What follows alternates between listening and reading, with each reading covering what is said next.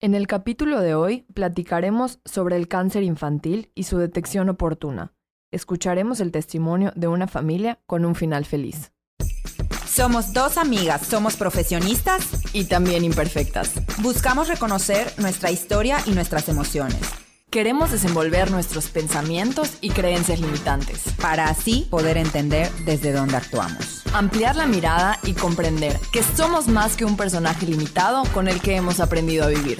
Hago conciencia, me veo, me siento, me conecto, sé, soy, amo, soy mujer, soy mamá, soy persona, soy un ser esencial. Soy Alexa García y yo Michelle Campos y esto es Desenvueltas. Hola a todas, hola a todos, bienvenidos a otro miércoles de Desenvueltas. El último capítulo. El último capítulo de la segunda temporada. Tía, cerramos contigo otra vez con broche de oro. eh, este es un tema, la verdad, súper interesante y de, de, suma importancia para todas las personas que nos escuchan. Vamos a hablar de la detección oportuna del cáncer infantil. Creo que más que asustarnos o espantarnos, hay que informarnos, ¿no? Entonces, saber, conocer cuáles son los signos y los síntomas, cómo podemos detectar oportunamente y pues vamos a escuchar también la historia de alguien que nos va a compartir un final feliz. Yo justo ayer, tía, que platicábamos en el Zoom, que siempre hacemos antes con nuestros invitados, pensaba mucho en esta idea que nos compartiste, ¿no? De escuchamos cáncer y enseguida pensamos en el peor de los escenarios, en la muerte, y, me dio mucho, bueno, más bien me hizo pensar en una perspectiva diferente, ¿no? Como no necesariamente tiene que ser así, la ciencia ha avanzado muchísimo, sabemos que el cáncer es una enfermedad muy compleja, que requiere de tratamientos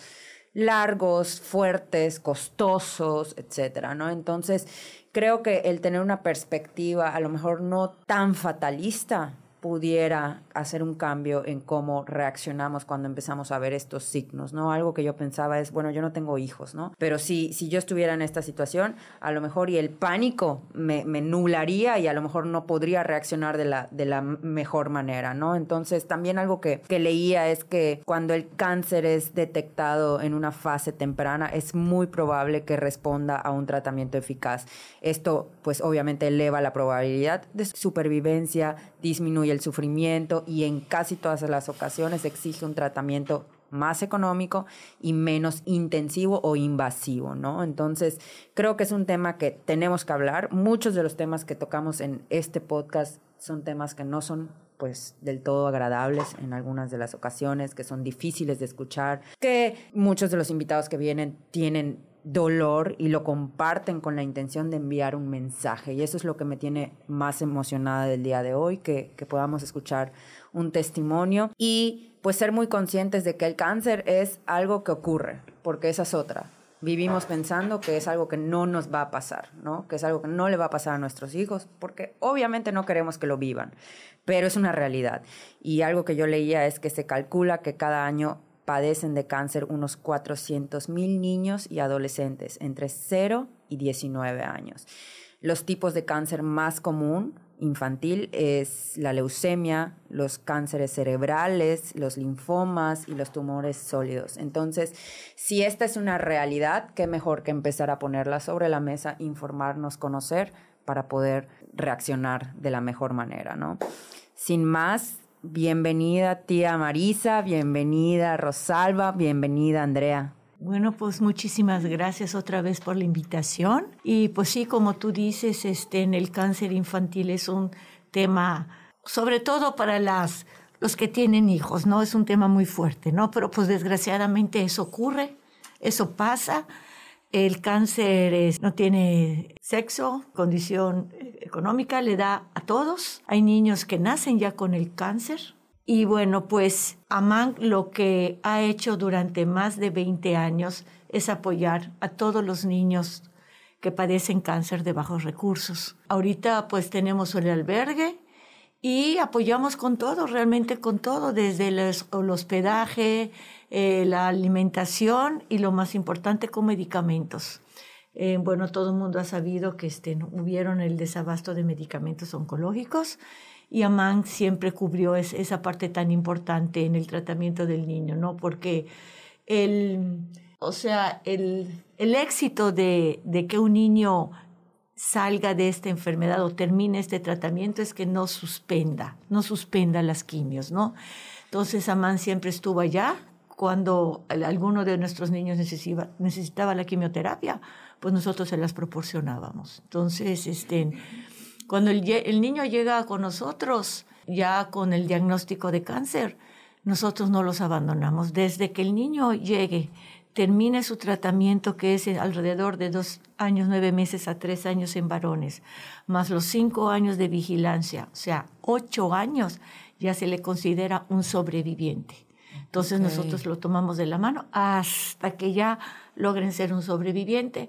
Ahorita tenemos una meta que también me gustaría mucho hablarles, que es el nuevo albergue de Amanc. Desgraciadamente, cada semana son diagnosticados casi, bueno, de uno a dos nuevos niños con cáncer, ¿no? Son un montón. Ya no damos en el albergue, ¿no? Entonces, pues ahorita vamos a hacer uno hermosísimo, preciosísimo, con 16 cuartos, dos cuartos de post-trasplante, su ludoteca, su capilla, o sea, un lugar primoroso para recibir a nuestros niños. Entonces, pues sí pido la ayuda de todos los que nos están oyendo y toda la gente, porque pues sí es, pues es un proyecto que cuesta y tenemos mucha fe en que, que la gente nos va a ayudar. Tenemos ahorita nuestra página de donadora, tenemos una meta de, de un millón, no hemos llegado ni a 100, pero eh, en la gente, ¿no? Que nos esté escuchando, nos está apoyando y, sé que, que, que, lo vamos a, que lo vamos a lograr. Oye, tía, dime algo. Esto es, o sea, va a ser un nuevo eh, albergue y el otro desaparecerá. Sí, el otro, el otro, este, nos los dio como dato la Cruz Roja, la presidenta, de Michelle Bryan, okay. que la verdad estamos sumamente agradecidos con ella porque pues ella me, me, prestó el albergue, ¿no? Pero pues ya, ya nos queda muy chico. Entonces no sí, ya nos tenemos que cambiar.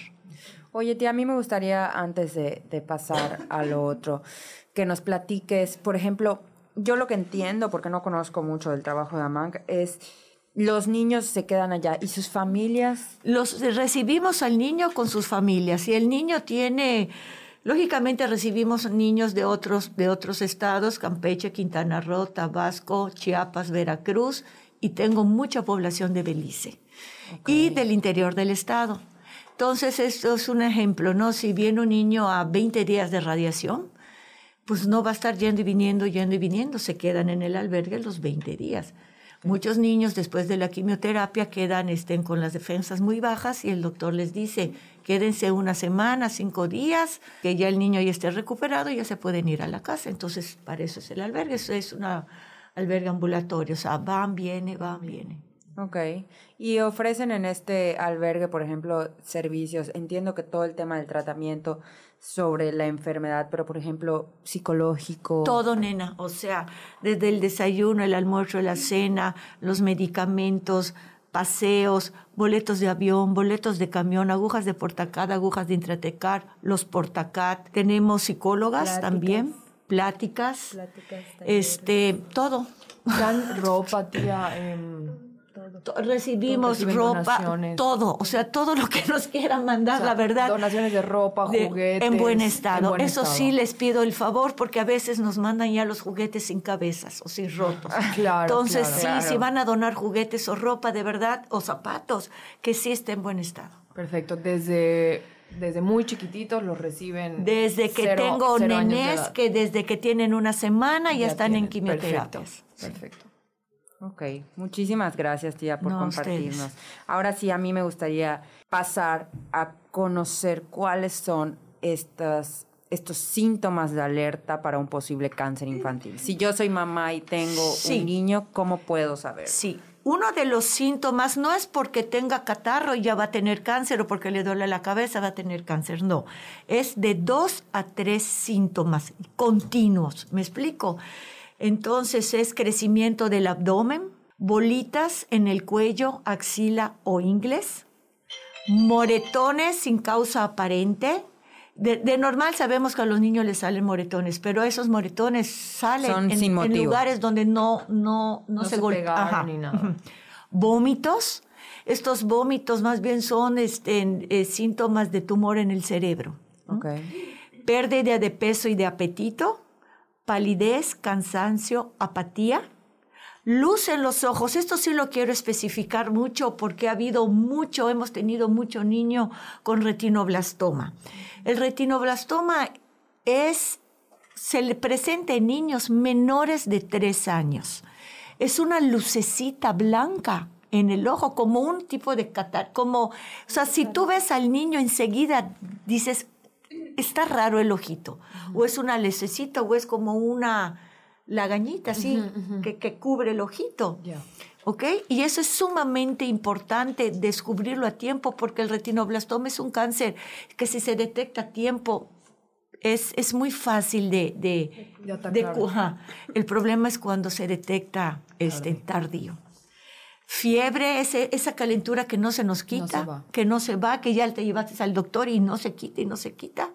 Puntos rojos o morados en la piel, se llama petequias, son como, como si tuvieras sarampión, así muchos puntitos. Y dolor de cabeza o de huesos.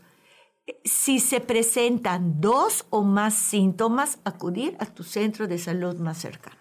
Okay. Tienen que haber mínimo dos. Sí, mínimo dos o tres síntomas. Perfecto, tía. Muchísimas gracias. Ahora sí, listas para escuchar sí, acá tenemos la historia de una sobreviviente entonces nos encantaría que nos, que nos platiquen, que nos compartan cómo fue esto del diagnóstico. Ok, yo soy Rosalba, soy mamá de Andrea, una niña sobreviviente de, bueno, puedo decir sobreviviente porque ya, ya estamos casi al final, de leucemia linfoblástica aguda. Pues ella se le empezó a presentar en el 2015 con varios síntomas. De estos que se de mencionaron. Estos, sí. Le, ella empezó con debilidad, náuseas, dolor de cabeza, moretones que le salían en las piernas, en las manos, pero no tenía dolor. No se golpeaba, no se pegaba. Son indoloros. O sea, tú le agarras el, moretón y ¿no? le duele. Al contrario, cuando, una, cuando un niño se pega y le agarras y, ay, mamá, me duele. Claro. Entonces ahí, ahí está la diferencia.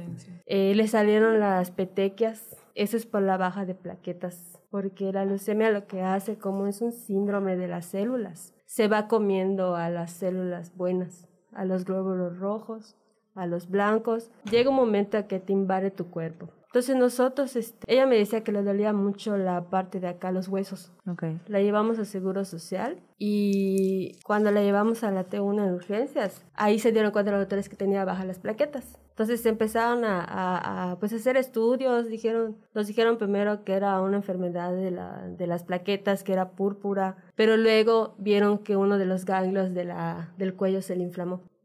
Entonces ya ahí ya, ya los doctores dijeron, no, esa es otra cosa. Nosotros ingresamos, me acuerdo más, un, creo que el 13 de julio del 2015, fue un fin de semana. El lunes nos subieron al piso en el UMAE, porque ya el lunes ya llegó el hematólogo. Nos ve el hematólogo, eh, nos dice que le va a hacer un aspirado de médula para descartar que no haya ninguna enfermedad de cáncer. Entonces, exactamente el 7 de julio de esa misma semana, una semana después, ya nos dan el diagnóstico de cáncer. Cuando llega el doctor, pues te empiezan a poner medicamentos y te quedas así como que... ¿Qué está pasando? ¿Qué está pasando? ¿Qué están haciendo? ¿Qué pasó? Y nos llamó a mí y a mi esposo, estábamos los dos allá. Y pues uno, uno quiere recibir pues la mejor noticia, pero a veces podemos pensar que es cualquier enfermedad pero nunca nos imaginamos que es un cáncer. Eso justo te quería preguntar, cuando empiezan todo este proceso de las pruebas, de los exámenes, ¿nunca pasó por tu cabeza la palabra cáncer? Sí, sí, desde que yo le vi los moretones y, y la palidez y todo, yo dije, ojalá no sea cáncer, pero sí es pues modo, hay que aprender a vivir con eso y hay que afrontar la enfermedad. Claro. Cuando nos dicen el diagnóstico por el doctor, pues yo me choqué. Mi esposo se quebró. O sea, él de plano cuando se lo dijeron se quebró, no lo creía. Solo me acuerdo que le decía al doctor, el doctor platicaba conmigo y decía, sí doctor, sí doctor, lo que usted diga doctor. Solo eso me acuerdo. Y entonces este, a mí ya luego como que reaccioné y ya le pregunté al doctor, ¿y cuál es su pronóstico de mi hija? Pues es 50 y 50 porque ella como es adolescente tienen un alto riesgo por la edad. O sea, ¿tienen más riesgo los adolescentes que los niños? Sí. Sí, sí, porque en los adolescentes no es muy común que se dé la leucemia. Entonces nos practicó el doctor. Yo le preguntar, ¿y por qué, doctor? A ciencia cierta me dijo, no sabemos por qué. Tal vez sea por los cambios hormonales, tal vez sea porque son, pues los cambios que tienen ellos, la pubertad, la menstruación y todo. Y son los pacientes más complicados para nosotros los hematólogos, porque ellos se llenan de información de internet, les da miedo y es muy difícil que un adolescente quiera seguir con el tratamiento. Que se ponga en disposición. ¿no? Es, a diferencia de un niño. Claro. Un niño, pues lo, la mamá lo puede manejar y todo, pero un adolescente no lo vas a poder manejar. Es muy difícil manejar a un adolescente. Tienes que platicar mucho con él. A veces yo me pasaba con ella de que a veces me decía que no quería ir. No quiero, ya no quiero. Ya no quiero que me sigan inyectando, ya no quiero que me sigan poniendo esto. Para todo esto, Andrea, ¿tú qué edad tenías? Tenía 13 años, estaba a punto de cumplir 14. Ok, sí, en la mera edad. Sí. Súper difícil de la adolescencia, ¿no? Sí, empezando. Sí, ya había veces que ya no quería seguir yendo al hospital, porque conforme te van poniendo más quimios, van desapareciendo tus venas y son más piquetes y más piquetes. Es más difícil que encuentren la vena, ok. Sí, fue muy, fue muy difícil. Y yo recuerdo que cuando me diagnosticaron, lo primero que le pregunté a mamá fue, ya no me quería decir que yo tenía, pero dije, dime, dime, dime. Y ya fue que como que reaccionó ella y, y habló con el doctor y dijo, pues tiene que decirle a su hija, porque pues es un adolescente y se va a dar cuenta. Entonces ella me lo dijo y me dijo, es que pues tienen leucemia y yo. Lo primero que se me vino a la mente y lo que le pregunté es, ¿me voy a morir? Le dije. Y ella, no, no te vas a morir. Y estaba llorando y todo eso. Y pues después de eso, pues ya como que, pues lo, solo pensaba, me voy a morir, me voy a morir, me voy. Fue lo primero que yo pensé. ¿No viste esperanza? No. O sea, el miedo tal cual a la muerte. Sí, fue lo primero que pensé. Y estuve pensando todo el tiempo. Rosalba, ¿tú qué miedos tuviste? Pues mi miedo más grande era pues, pues perderla, perderla, pero pues también eh, yo sabía que había cura si se detecta a tiempo. Por eso es muy importante de nosotros este, como mamás, pues detectar y saber los síntomas. Sí. Había leído con otros doctores de que a un bebé lo tienen que ver, tienen que llevar un control del niño sano desde que nace hasta los 15, 16 años para que se puedan descartar enfermedades. Entonces, tal vez eso nos faltó. Lo bueno es que con ella lo detectamos a tiempo, porque eso sí nos lo dijo el doctor. Está en una etapa Ella está a tiempo, exactamente. Ella está a tiempo de recibir el tratamiento porque la, las células cancerígenas no han invadido sus órganos. Muchos niños nos encontramos en el hospital de que ya tenían invasión de células en el hígado, en el vaso, sus ganglios estaban ya también invadidos. Entonces este, ya era muy difícil erradicar la enfermedad cuando pasa eso. Entonces, como ella no tenía esa invasión en, las, en los demás órganos, pues nos dijo el doctor, yo por eso de una vez la preparé, porque mañana, hoy en la noche le están empezando a poner esa primera quimioterapia. Fue un proceso demasiado rápido. ¿Cómo lo asimilaron como familia? Ay, pues, pues sí nos llevó un poquito de tiempo. Eh, pues tiempo así cortito. Y un poco en automático, ¿no? O sea, pues hay que hacerlo, hay que hacerlo, o sea, listo, ni chance de, Hubieron muchos cambios familiares, de dinámica, de estructura. Sí, sí, de hecho, eh, nosotros teníamos, pues, teníamos un perrito, lo tuvimos que llevar al lado, teníamos, este, limpiamos un cuarto solo para ella, teníamos que usar cubrebocas, teníamos que cocinarle comida del día, no podía comer comida recalentada, tenía que prepararle, pues, sus cosas para que la quimioterapia, pues, no la afecte tanto. Eh, teníamos que cuidarnos de si alguien se enferma, no acercarse tanto a ella porque sus defensas bajan.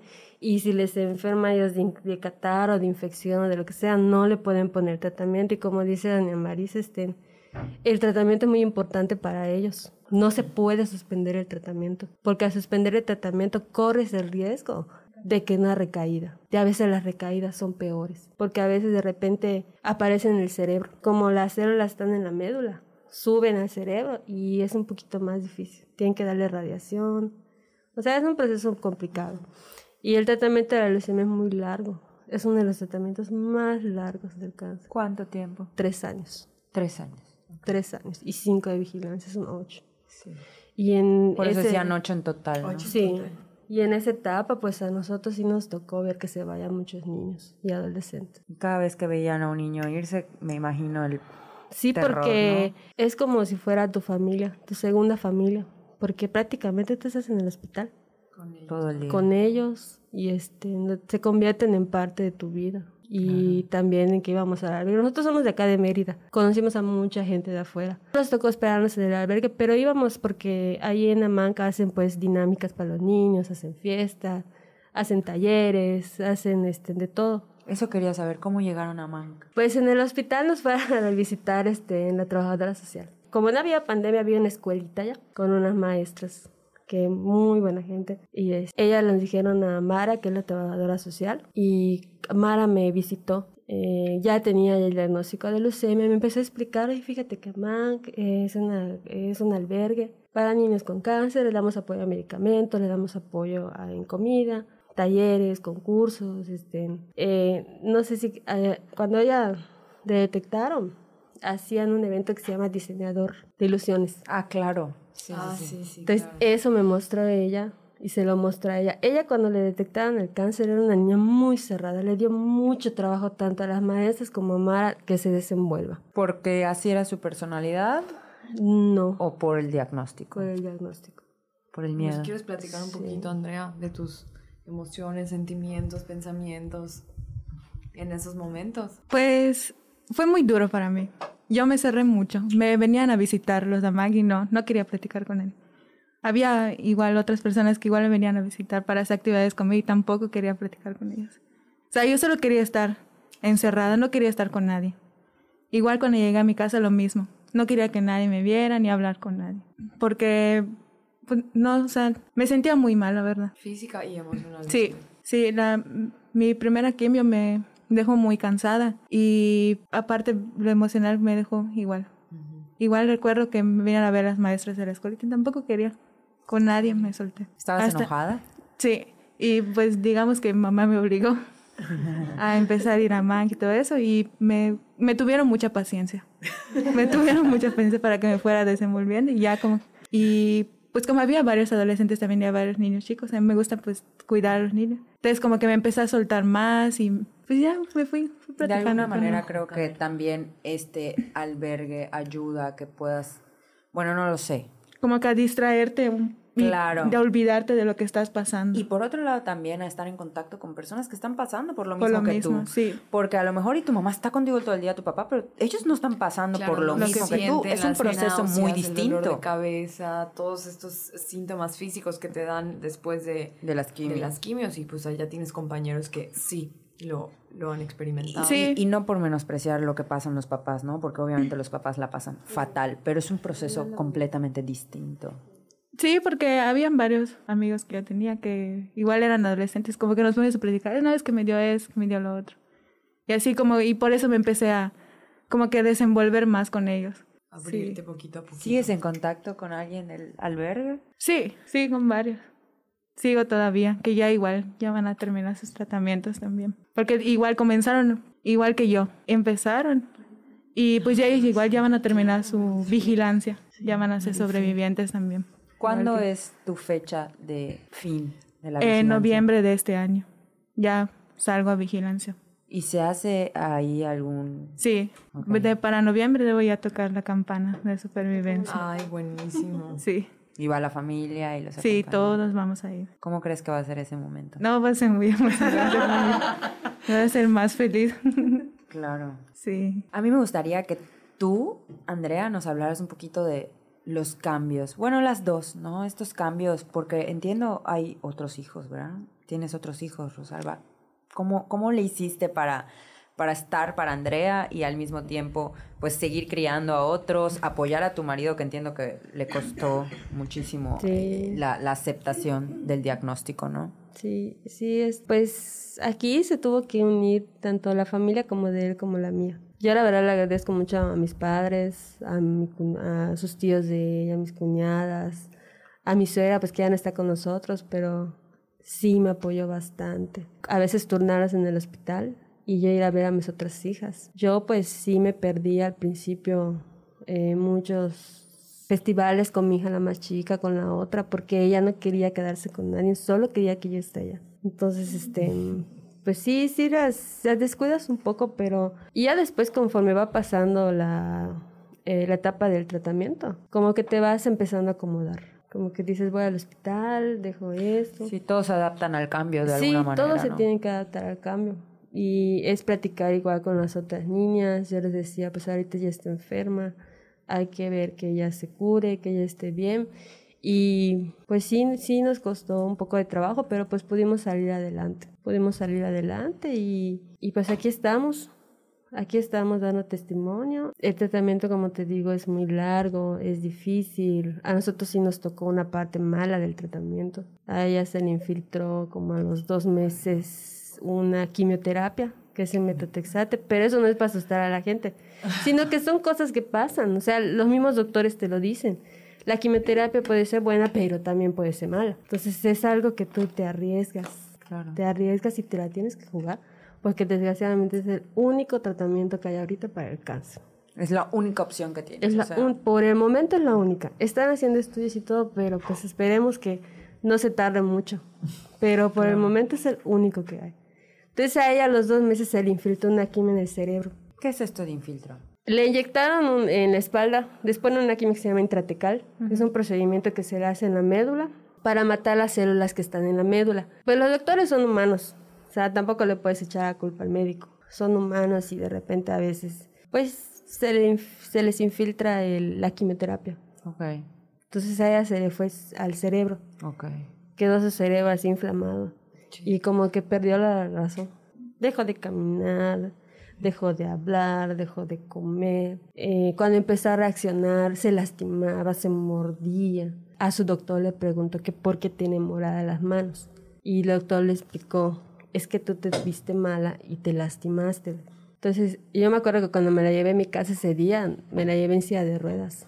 Tenía cana en pañal porque no podía moverse por sí misma, sí.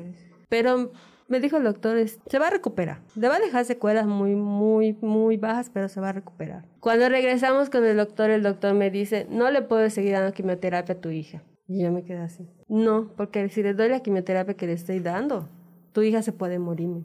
Pero también si no le sigo dando la quimioterapia, también se puede morir. ¿Y entonces? Y entonces, doctor, ¿qué hacemos? Le digo, pues no le voy a dar una sesión de esta y la voy a pasar ya ambulatorio. Aceptas con el riesgo de que tengas una recaída porque no le estoy dando una sesión de quimioterapia. Y ya no se le va a poner en intratecal esta, este medicamento. Se le va a poner otro, pero es de la misma, y te empiezan a platicar, es de la misma familia de este, y también puede pasar este. No, tú ya suenas como una doctora, ¿eh? O Sí, sea, no, no, no, ellas, las, a todas las mamás, hablas con las mamás y son un, Sí, claro. Saben todo. pero todo. Pues es que... Nombre, los no otra. medicamentos, Sí, todo, mejor que los todo. doctores. Sí, y te empiezan a, a, a decir y a decir y a decir y pues no me deja otra opción que pues seguir. Y este y me dijo el doctor, vente en dos días, pero necesito que veas con tu esposo, porque eso tiene que ser decisión de los dos. Ah, Ok. Entonces le platiqué a mi esposo y mi esposo me dijo, pues tú firma lo que tienes que hacer. Pues bendito sea Dios, no hubo recaída, no hubo nada, eh, todo siguió bien. ¿Hubieron secuelas? Sí, sí hubo secuelas. En su manera de caminar, en uno de sus pies tiembla, sus movimientos finos de sus manos tiembla. Sí hubo secuelas, hubo secuelas de lo que le dio. Mínimas. Mínimas. Andrés, Mínimas porque ha habido casos, según el doctor me dijo que son muy pocos los casos, pero sí ha habido casos que ese medicamento se les infiltra y a veces dejan de caminar, a veces quedan con una parálisis. y sí, Son secuelas que pasan. Claro. Andrea, ¿y tú cómo te sentiste con estas secuelas? ¿Cómo te sientes? Entiendo que es algo que, que hasta la fecha, ¿no? Fue, es, es muy difícil porque, por ejemplo, ahorita quiero aprender a manejar carro y no puedo porque tiembla mis manos. Igual en la escuela, cuando me volví a ir a la escuela, no podía ni escribir por lo mismo porque temblaban mis manos. Entonces, por eso tuve que dejar de ir un año a la escuela. No seguía estudiando un año. Porque no, no, o sea, no podía hacer nada. Caminar igual temblaba mis pies. No, fue, fue muy difícil. Hasta ahorita sigue siendo muy difícil. Pero pues se vas, te vas acostumbrando. Y ya poco a poco, eh, que estuve ahí en la rehabilitación, pues ya como que va mejorando. Y ya como dejé de ir a rehabilitación, pues yo misma hago mis ejercicios para que se vaya quitando. Y ya poco a poco fue desapareciendo. Ok, ok.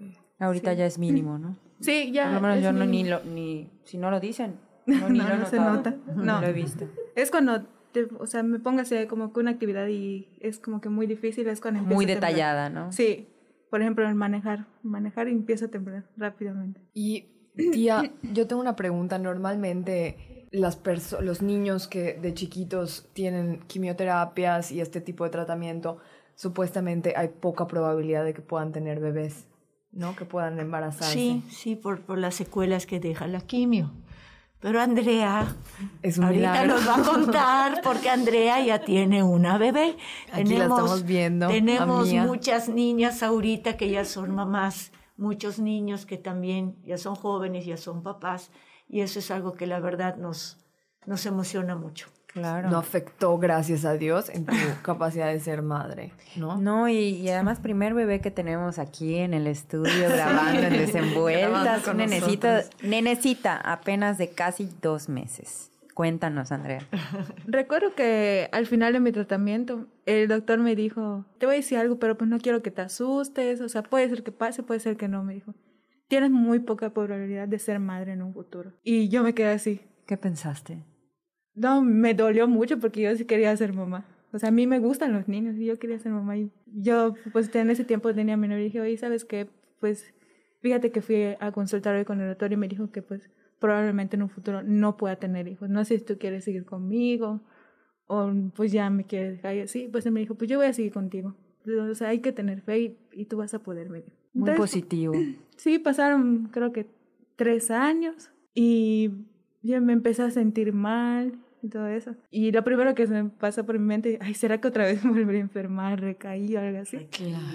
Sí, es lo primero que pienso. Porque tenía los claro. mismos síntomas que el Sí. dolor de cabeza, que el vómito, Vómitos. cansancio. No te sentías nada bien. No.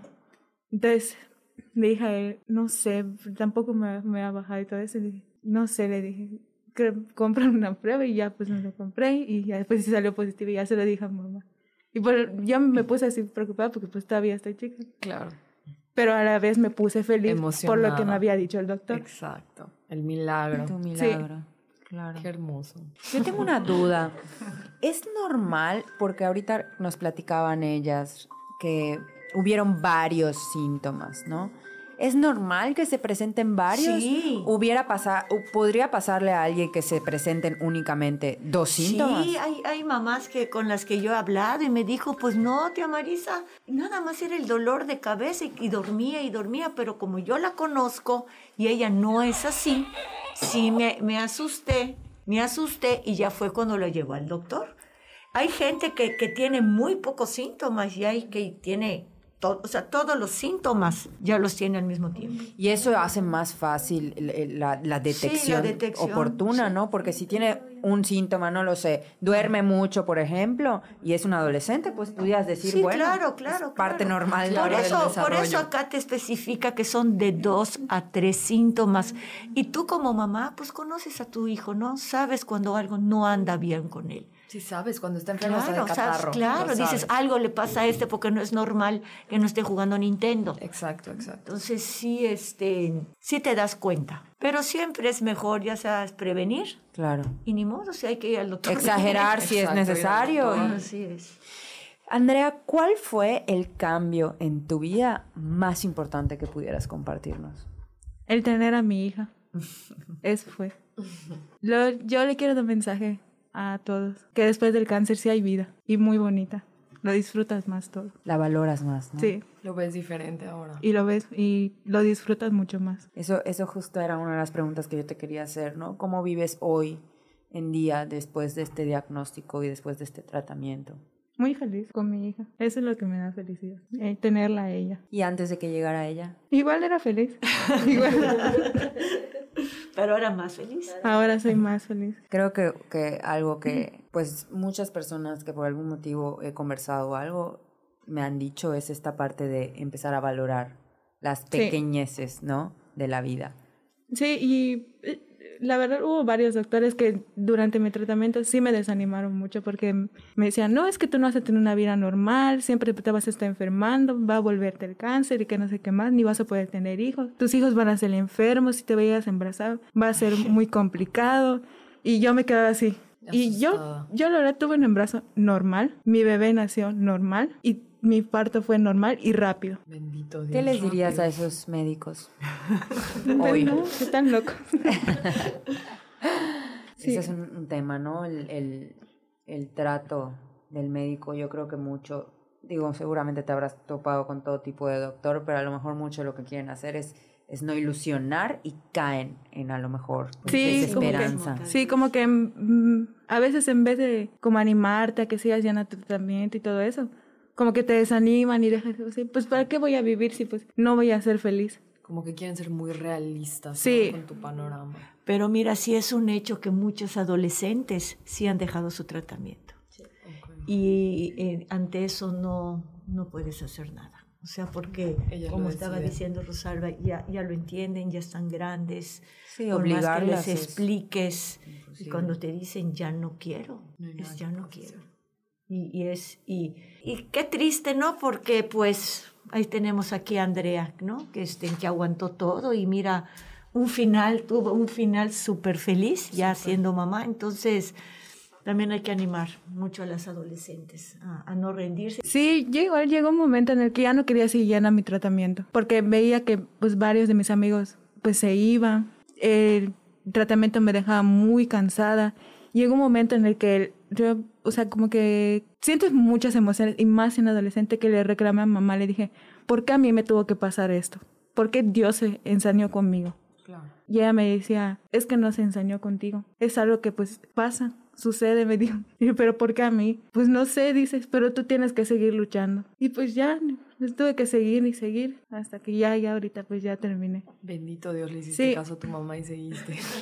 y acá estábamos con un integrante más de la familia. Sí, lo que yo le quiero decir, pues, a los que están pasando por esto, es que no se desanimen, que sigan luchando, que sí se puede, sí se puede vivir después del cáncer. Y, y se vive muy bonito, la verdad, y vas a disfrutar mucho mejor. Y cuando llegues al final del tratamiento, mejor vas a disfrutarlo tocando tu campana. Yo tengo una última pregunta para ustedes, ya para cerrar. A mí me gustaría que cada una compartiera eso, esa cosa, esa situación o esa persona que las hizo no rendirse. A lo mejor pudo ser un médico, a lo mejor pudo ser alguien de Amanc, a lo mejor pudo ser algún familiar. ¿Y qué fue lo que esa persona hizo por ustedes? Pues a mí llegó un momento en el que yo ya no quería seguir yendo pero luego recordaba a todos los niños que se fueron y decía, no, tengo que seguir luchando por ellos, porque todo lo que ellos no pudieron hacer, yo lo tengo que lograr, por ellos lo tengo que hacer. Hubo varios niños que se fueron y por ellos estoy aquí, por ellos estoy luchando. Qué valioso. Todo lo que ellos no pudieron hacer, yo lo estoy haciendo. Siempre, hasta ahorita lo sigo recordando. Gracias. A todos. De alguna manera siguen vivos ellos en ti. Sí, ella, ella fue la que me animó más. Pues a mí mi mi gran motivación, yo pienso que es mi familia, mis hijos y el aferrarme a que no era tiempo todavía de que uno de mis hijos se vaya. Yo creo que esa fue mi gran motivación y entregarme 100% a Dios y a la vida. Siempre, siempre tenemos que ser agradecidos por todo lo que nos da la vida. Malo, bueno, lo que sea. ¿Por qué? Porque pues ahorita con lo de la pandemia que acaba de pasar, gracias a Dios estamos acá. Muchos se fueron y pues seguimos luchando. Y a las personas que están pasando ahorita por esta situación de cáncer, no piensen que es la, es la muerte, no. Es una lucha que vas a tener por tu vida, pero al final pues lo vas a disfrutar. Porque cuando te dicen que tu hijo ya acabó su tratamiento, es una, pero una liberación, una alegría que, que te quedas, ay, gracias a Dios. Claro. Gracias a Dios.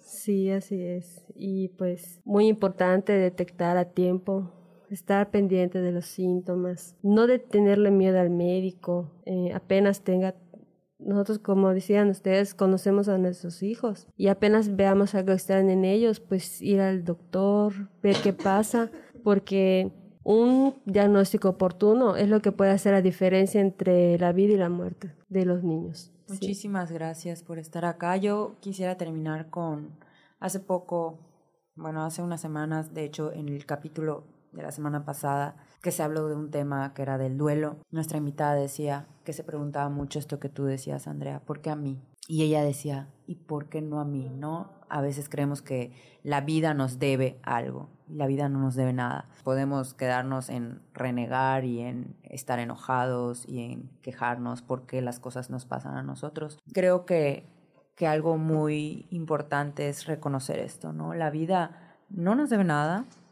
nosotros le debemos mucho a ella. Luchar por esa vida creo que es lo único que podemos hacer para regresarle tantito de todo lo que ella nos da, ¿no? Sí, definitivamente. Ustedes son una historia de resiliencia. Lograron salir de la adversidad y digo, transformarla. Transformarla. y yo aquí viendo a, a Mía, o sea, estoy de verdad muy conmovida. Creo que son, son una, una historia hermosa. Mi mamá también tuvo cáncer, entonces comparto un poquito estos sentimientos. Digo, lo viví como hija, no como mamá, que es muy diferente, pero verdaderamente es algo sumamente complicado. Entonces verlas acá sentadas felices con la nené, me siento muy conmovida y les agradezco mucho que hayan querido venir a compartir. Tía, gracias por compartir siempre con nosotras y un placer. darles a, a, las personas que nos escuchan más información y más herramientas, ¿no? Para, para vivir esto de la mejor manera en que podamos. Siempre decimos en los capítulos que no queremos asustar a nuestros invitados, pero muchos de los temas de los que hablamos son precisamente estos, que son bien difíciles, que son bien incómodos, que no estamos acostumbrados a tocarlos en la mesa el domingo familiar, pero qué importante conocer historias como las de ustedes para que las mamás, uno, puedan encontrar a lo mejor consuelo, reconozcan si algo está pasando con sus hijos y los que estén pasando por una enfermedad, como lo, lo hiciste tú, Andrea, puedan, pues de alguna manera, esperanzarse, porque creo que algo que ocurre mucho en estos casos es la pérdida de la esperanza. Muchas gracias por, por venir a compartir su historia. Gracias. Gracias. Nos, no, ya no nos vemos el siguiente miércoles. Este fue el último episodio de nuestra segunda temporada. Estén atentos a nuestras redes sociales y por ahí estaremos avisándoles cuándo iniciaremos con la tercera temporada con muchísimos temas. Muchísimas gracias, Andrea, Rosalba, tía. Gracias. Mucho gusto. Muchas gracias.